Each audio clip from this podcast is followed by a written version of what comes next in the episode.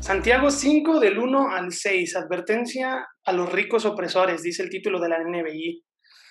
Como un poco ahí tal vez de, contexto histórico, social de, de la iglesia temprana, en la mayoría de las áreas rurales del imperio romano, los terratenientes, o sea, los dueños tal vez de tierras o grandes fincas rurales, obtenían, amasaban sus riquezas a través del trabajo de sus siervos, o sea, de sus trabajadores, pero también de sus esclavos. Ambas personas, o sea, esclavos y trabajadores o obreros, jornaleros, dicen otras versiones, ambas personas comúnmente trabajaban, laboraban bajo condiciones ilegales. No porque no tuvieran servicio social o no porque tuvieran IMSS, ISTE o un seguro médico, ¿no? Sino porque los que estaban arriba, los terratenientes, los empleadores, ejercían una presión injusta y excesiva sobre ellos, ¿no? Es en ese contexto de los de arriba oprimiendo a los de abajo, es en ese contexto en que Santiago va a denunciar al mero y puro estilo de los profetas del Antiguo Testamento, va a denunciar tres pecados que al menos yo puedo interpretar tres pecados que los ricos estaban cometiendo. El primero es el robo, el segundo es el desenfreno y el tercero es el homicidio. Uy, homicidio. Interesante, ya vamos a ver qué, qué quiere decir. Así que vamos todos, acompáñenme al versículo 1. Y Santiago empieza eh, el relato, la narración diciendo, ahora escuchen, ustedes los ricos. Aquí tenemos que tomar en cuenta el énfasis de, de Santiago del autor de esta carta, en cómo, cómo lanza su advertencia. No empieza diciendo como en versículos anteriores, oh hermanos, oh amados, como dirán otros autores del Nuevo Testamento, hijitos míos. Empieza con todo. Ahora escuchen ustedes los ricos, dice la NBI.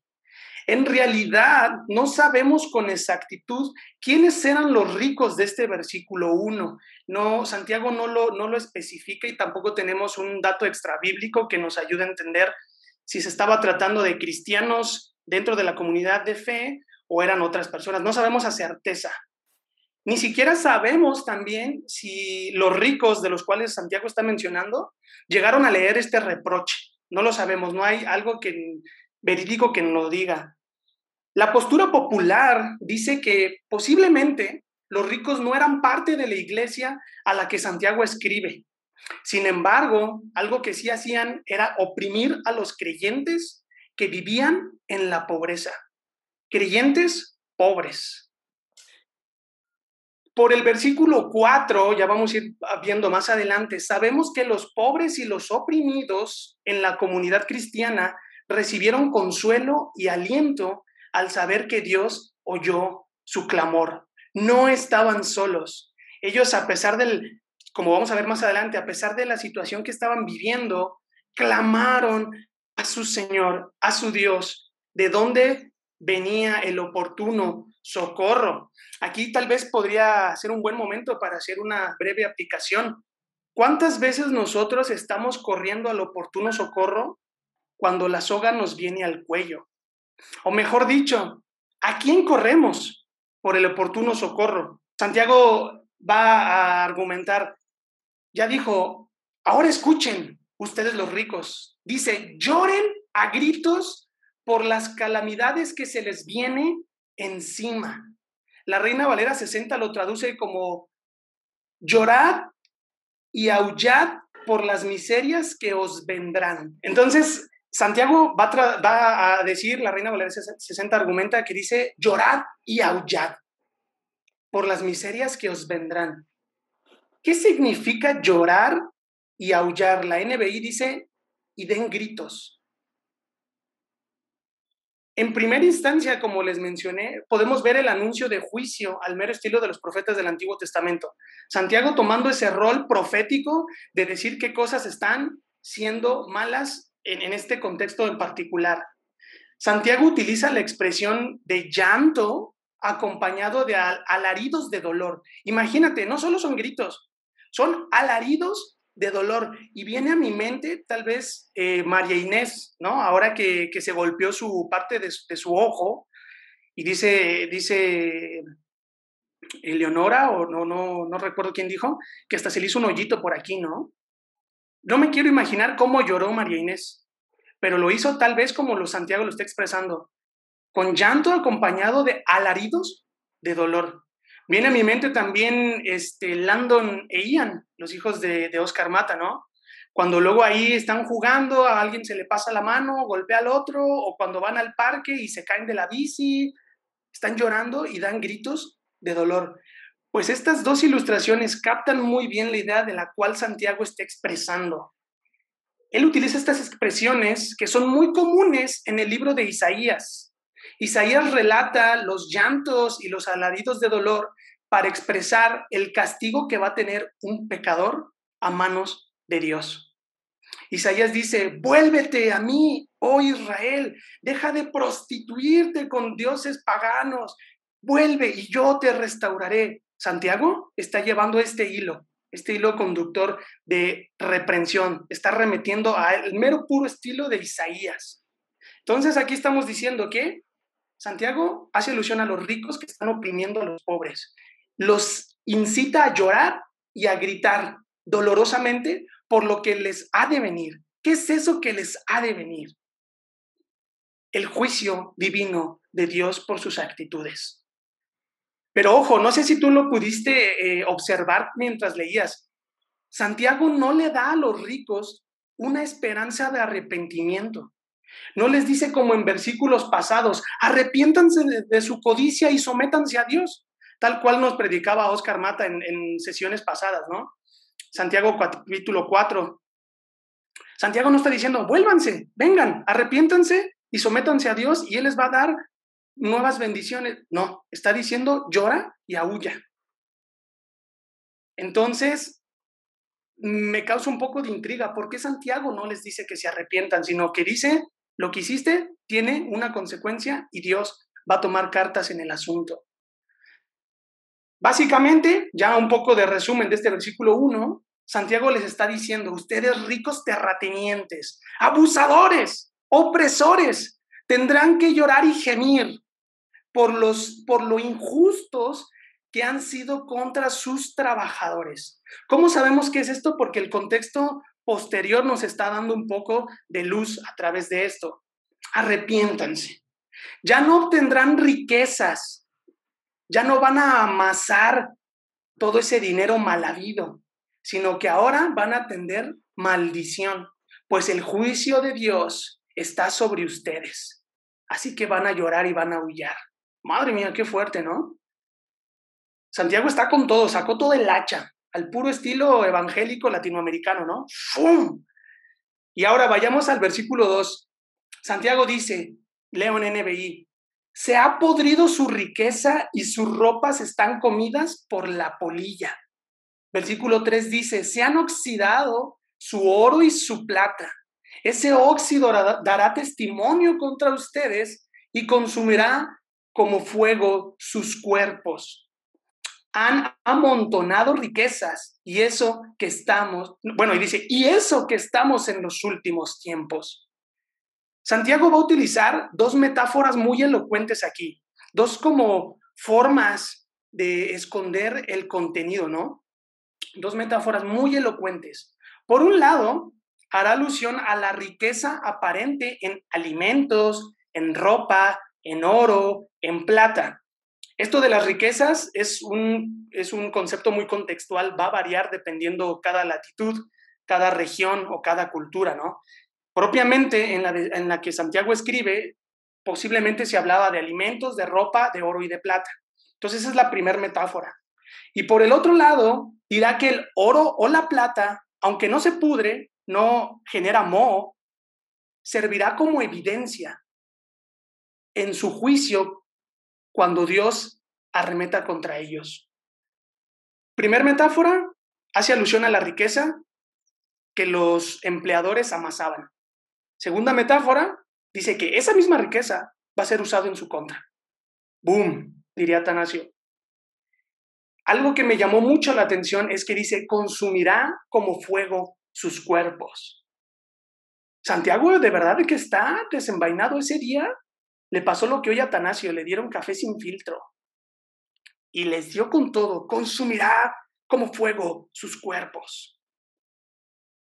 la riqueza vestida de avaricia, familia, siempre corromperá hasta el más fuerte. Aquí no hay de que, ah, a mí no, a mí no me va a hacer esto la riqueza porque yo tengo bien mis, mis convicciones firmes en Jesucristo. Eso es no creer que tú puedes ser eh, presa fácil de esto. La riqueza vestida de avaricia, el que más, el que tiene más quiere y cuando más tiene, aún más quiere. Siempre corromperá hasta el más fuerte. Y de ahí el hincapié de Santiago en capítulos anteriores que nos exhorta, nos anima a que no debemos de poner nuestra confianza en los bienes materiales. Y eso también lo predicó Oscar Mata. ¿De dónde salen las guerras? ¿De dónde sale esto y lo otro? De un corazón codicioso. Aquí sería bueno, mis queridos hermanos, poder escarbar un poco en el corazón. Estamos bajando la mente, estamos bajando todos los conceptos. Ahora vayamos escarbándole a nuestro corazón. Pidámosle al Espíritu Santo que nos ayude a examinarnos. Pidámosle al Espíritu Santo que nos muestre qué cosas nuestro corazón está codiciando. ¿Hacia dónde va enfocada nuestra avaricia? ¿Hacia objetos tecnológicos? ¿Hacia cosas como casas, autos? Cada persona es diferente y lucha de manera obviamente diferente. Entonces, pidámosle al Espíritu Santo que nos ayude a escarbar dónde tenemos que hoy poner cartas en el asunto. Ahora, dijimos que Santiago, en versículos anteriores, nos insta a no poner la confianza en los bienes materiales. El creyente que pone sus ojos, su corazón y sus intereses en las cosas materiales es una persona que comete adulterio, pero no un adulterio con una mujer o con un hombre, comete un adulterio espiritual. Y cometer adulterio espiritual, dice Santiago 4, del 4 al 5, es enemistarnos con Dios. Y enemistarnos con Dios implica ser amigos del mundo. Y eso lo aborrece nuestro Señor. Adulterio espiritual, enemistarnos con Dios y hacernos amigos del mundo. ¿Cuántas cosas puede implicar la avaricia, no creen? Volviendo un poco al texto, esos lujos de los cuales Santiago en los versículos 2 y 3 está remitiendo, esos lujos y bienes materiales son los que los terratenientes, los dueños de la finca o de las parcelas, son esas cosas que obtuvieron a costa de los salarios no pagados a los obreros que les trabajaron sus campos según el versículo 4. ¿Cómo amasaron esas riquezas? No pagando los salarios. Ya vamos a ver más adelante en el versículo 4 qué implica no pagar el salario en el contexto al cual Santiago estaba escribiendo. Esas riquezas malavidas de las cuales Santiago menciona son pecado. El pecado que confronta a Santiago aquí no es ser rico en sí, familia. Quedemos eso en mente. No está mal que tú puedas tener posesiones terrenales, posesiones materiales. No está mal. El pecado que confronta aquí Santiago es la riqueza mal habida. ¿Qué cosas nos llevan o a qué costa estamos amasando nuestras riquezas terrenales. ¿A qué costa hoy yo tengo un auto? ¿A qué costa yo tengo una casa de tres pisos? ¿A qué costa? ¿Sabes? En sí el ser rico, en sí el tener un bien material no es pecado. Ya iremos más adelante. Sigamos escarbando nuestro corazón. Sigamos pidiéndole al Espíritu que nos muestre. Ahora, esto de que el pecado en sí no es ser rico, sino las riquezas malavidas, nos puede dar pie, hermanos, a no sacar de contexto el tema de los bienes materiales o la riqueza. Esto no es eh, algo en el cual podamos argumentar como el claro ejemplo de, ah, ya viste, estamos pecando por tener una casa, estamos pecando porque tenemos dos autos y tres perros. No, Santiago no está diciendo eso. Esto no puede dar pie a sacar un argumento de eso. Estamos sacando de contexto literario el pasaje. El pecado es obtenerlo ilegalmente, quitarle el pan a otro. Hoy yo tengo una casa de tres pisos porque le quité el pan a otro. O tengo una casa de tres pisos porque extorsioné a tal persona. O tengo una casa de tres pisos porque le pagué menos al, al albañil que me lo iba a hacer. Mm, tendríamos que rebobinar, tendríamos que repensar. nuestro corazón. ¿Por qué está haciendo eso? Pero sabes, algo que tendría que cargar nuestros corazones es que la ira de Dios se desata cuando amasamos cosas ilegalmente, cuando vamos a costa y expensas de otros. La ira de Dios se desata. No por nada Santiago les dijo, lloren y griten, y griten de dolor, porque eso será testimonio contra ustedes en el día del juicio. ¡Boom! Muy fuerte. Pasemos al versículo 4 y dice, oigan cómo clama contra ustedes, ¿contra quiénes? Contra los ricos. Oigan cómo clama contra ustedes el salario no pagado a los obreros que les trabajaron sus campos. El clamor de esos trabajadores ha llegado a oídos del Señor Todopoderoso. ¡Boom! Interesante. Santiago sigue denunciando los pecados de los ricos y lo hace exponiendo su opresión al no pagar en tiempo y forma el salario de los trabajadores. ¿Se acuerdan que en la introducción les dije que Santiago iba a denunciar tres pecados? El primero era el robo. Versículos posteriores vamos a ver el desenfreno de los ricos y el tercer punto es el homicidio de los ricos. Primer pecado, el robo. No pagar en tiempo y forma el salario. Un argumento que apoya esto es que la ley de Moisés, ojo, eh, la ley de Moisés estipulaba que el empleador no debía retener la paga del trabajador hasta el día siguiente. Esto está en Levítico 19:13 o en Deuteronomio 24, 14 y 15. No debía de retener la paga hasta el día siguiente. Las familias dependían de las ganancias diarias de estos obreros. El retraso de los pagos significaba angustia, porque no habría comida en casa. ¿Se fijan cómo ya poco a poco va cayendo el 20? No era nada más como de yo empleador, ah, Saúl, échame la mano, mañana, mañana llega tu cheque, mañana llega tu transferencia. No, no es eso. Es que el trabajador dependía del sueldo diario, del sueldo mínimo hoy en nuestros tiempos, para llevarlo a casa, para que hoy María Inés pudiese tener que comer, para que hoy Landon e Ian tuviesen que comer. Ahí está lo difícil del tema. Santiago dice que el trabajador grita y clama en contra de los ricos y demandaban justicia, justicia. ¿Cuál debe de ser hoy el rol del creyente? ¿Hacerse de la vista gorda o perseguir la justicia? Lo dejo ahí. Sus clamores de los pobres, de los oprimidos, no son los oídos, no, no son oídos por los ricos. A ellos les da igual. Pero el Señor oye a su pueblo y no se queda quieto. Al contrario, el rigor de su juicio caerá sobre estos ricos al dictaminar los culpables de pecado. Algo que me llamó mucho la atención es cómo Santiago utiliza el nombre del Señor Todopoderoso. Esta, esta palabra, esta expresión hace alusión a, al Antiguo Testamento menciona a Yahvé Sabaoth.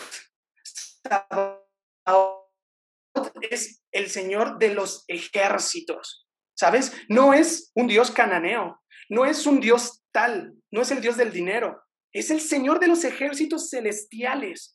A ese Dios poderoso es al que está clamando el oprimido. Imagínate el grito, imagínate la, angustia, la ansiedad que ha de sentir el pobre al clamar al Todopoderoso, Dios de las huestes celestiales, de los ejércitos, escúchame, presta atención a mi clamor, dirían los salmos, inclina tu oído a mí. ¿Sabes? ¡Wow! Esto me hace conectar totalmente con los salmos. El Señor Todopoderoso, el Señor de, los ejércitos celestiales. ¿Cuántas veces oramos al Señor Sabaoth, a Yahvé, a Jehová Sabaoth? ¿Cuántas veces nuestra oración tiene esas implicaciones de reconocer a nuestro Dios todopoderoso? Eso es algo que pudiésemos poner en práctica, un ejercicio en nuestras oraciones, ¿no? Entonces, está claro que Dios el omnipotente el Todopoderoso está del lado de los oprimidos, porque va a hacer algo en pro de ellos. No estamos solos, hermanos. Por más que hoy la situación esté, dirían en España, diría Esther, esté chunga, esté color de hormiga, Dios está de nuestro lado. Ese es un atributo de Dios. respondiendo una de las, preguntas de, de Atanasio, ¿quién es Dios en este versículo? Dios es el Todopoderoso, el que no deja al pobre sin, sin, más bien el que no deja al rico sin su merecido, el que está a favor de los, pobres, de los pobres. ¿Cuánto más no estará el Señor a nuestro favor? ¿Cuánto más hoy no Dios está diciendo, vale Atanasio, vale Mario, vale Oscar, estoy contigo, acércate a mí confiadamente. Esto no va a pasar más de esto. ¿Saben? Esto me emociona, me, me, me llena de, de ánimo. Pasemos al versículo 5. Y dice, ustedes han llevado en este mundo una vida de lujo y de, placer desenfrenado, dice la NBI. Ustedes, ¿quiénes son ustedes? Los ricos. Ustedes han llevado en este mundo una vida de lujo y de placeres desenfrenados. Segundo pecado denunciado por Santiago, desenfreno. Robo número uno, desenfreno número dos. Santiago los confronta diciéndoles que el dinero que les quitan a los pobres, a los jornaleros, a los obreros, a los trabajadores, se lo gastan en lujos y en placeres pecaminosos. La connotación de esta palabra, desenfrenado, sí hace alusión a quehaceres sexuales fuera de. O sea, sí, sí, sí se lo estaban gastando en lugares de dudosa procedencia. Mientras que los jornaleros están hambrientos y necesitados. ¿Te das cuenta de ese contraste? No les pagan para irse a hacer otras cosas y estos sufriendo. La actitud de estos ricos se explica mejor a la luz de la, de la parábola del hijo pródigo.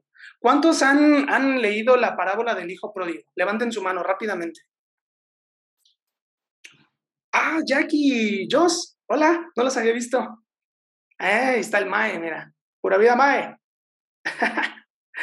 bueno, esto que estamos hablando de que los ricos despilfarran todo a costa de, los jornaleros, de los trabajadores, se explica muy bien a la luz de la parábola del hijo pródigo. En esta parábola, Jesús describe a un joven inmoral, a un joven que malgastó su riqueza viviendo perdidamente. Esto está en Lucas 15, 13. Según el hermano, el legalista, como algunos lo suelen denominar,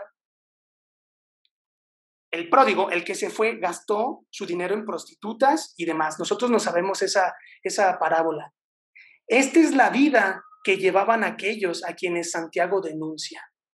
Despilfarro y demás. Lo que han hecho, dice el versículo 5, es engordarse para el día de la matanza. ¡Wow! ¡Qué fuerte! Lo que ustedes hacen los engorda para el día de la matanza. ¿Qué es el día de la matanza? Una pregunta que nos deberíamos de hacer. El día de la matanza es el juicio divino de Dios contra los ricos. Santiago utiliza otra figura para comparar a los ricos con animales domésticos que son engordados para el día de su propia muerte. ¿Sabes? Es como que Santiago está diciendo, los ricos son como un cerdito, son como un chancho en el sur de México. Son como un cerdo, los cuales los alimentan y ellos no saben que hoy yo me los voy a comer en un taquito de carnitas, en un taquito de, de hornado, dirían en el Ecuador. Ese es el fin de los ricos. Ellos están despilfarrando, engordándose y no saben lo que les espera en el día de la, de la matanza. Este fin es incierto, el día de la matanza es incierto. Es el que les espera a los ricos, es el juicio divino inminente. Jehová, Sabaoth, el Señor omnipotente, escuchó a su pueblo y dice, no me voy a quedar así, yo estoy contigo y lucho por ti. Y esto nos lleva al final del versículo 6, al final de esta, de esta charla, de esta reflexión. Y dice Santiago, han condenado y matado al justo sin que él les ofreciera resistencia. ¿Cómo han condenado y matado al justo? Haciendo tales o cuales actitudes. Aquí Santiago está desenmascarando el pecado número tres, al menos en mi interpretación. El primero fue robo, el segundo fue despilfarro o desenfreno y el tercero fue homicidio. Aquí Santiago está diciendo muy directamente, han condenado y matado al justo sin que él les ofreciera resistencia. Es como quien apuñala a alguien por la espalda. Lo haces porque sabes que no puedes contra él. Lo haces porque sabes que está desprevenido y le quieres dar. Esto mismo es lo que Santiago está diciendo. En su búsqueda de riqueza, los ricos robaron, lo que produjo desenfreno y este a su vez los llevó a cometer homicidio. La tradición judía reconocía que el malo siempre conspiraba en contra del justo. Esto estaba en, los en las leyes judías, en la Mishnah, que le llaman ellos, un libro de rituales eh, judíos, ¿no? Ahí estaba como el que tenías que lavar el vaso siete veces, etcétera, etcétera, etcétera. Si bien no era la ley, eran eh, rituales o liturgias que ellos tenían que seguir. Entonces, por eso decimos que la tradición judía reconocía que el malo siempre estaba en contra del justo. Y ojo, aquí ya vamos conectando un poco más.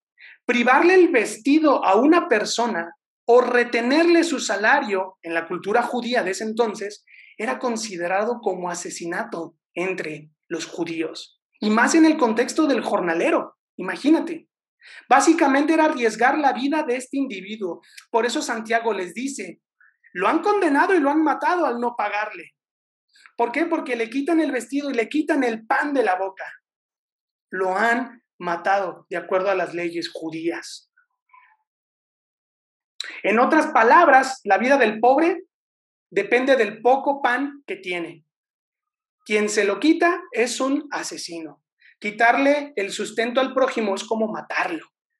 No dar al, obrero su salario es quitarle la vida, con estos lentes de Santiago. Y termino con lo siguiente antes de darle paso a la reflexión comunitaria. Y lo creí muy importante para resaltarlo. La tradición de la iglesia argumenta que Santiago, sí, nuestro Santiago, el que estamos estudiando hoy, Santiago el justo. Este Santiago fue martirizado posteriormente por el sumo sacerdote en turno a causa de sus denuncias contra la conducta de los ricos. Este es un dato extrabíblico que nos ayuda a tener luz para entender el fin de Santiago. Denunció vehemente, denunció las injusticias de los ricos contra los pobres. Esto le llevó al martirio, ¿Cuánto de nuestra vida diaria, de nuestra cotidianidad, nosotros utilizamos recursos o tiempo para denunciar las injusticias en pro de los pobres o en pro de los desvalidos o en pro de los oprimidos? Una pregunta aquí sería, ¿quiénes son los oprimidos en nuestros días? ¿Quiénes hoy son los desvalidos en nuestros días? Nosotros pudiésemos ser el ejemplo de un oprimido y de un pobre, pero que a la luz de la santidad de nuestro Dios nos ha adoptado, nos ha amado, nos ha dado una familia en la fe, nos ha hecho acreedores de su reino, de tal manera que ahora no somos huérfanos, sino que somos embajadores del reino de Dios.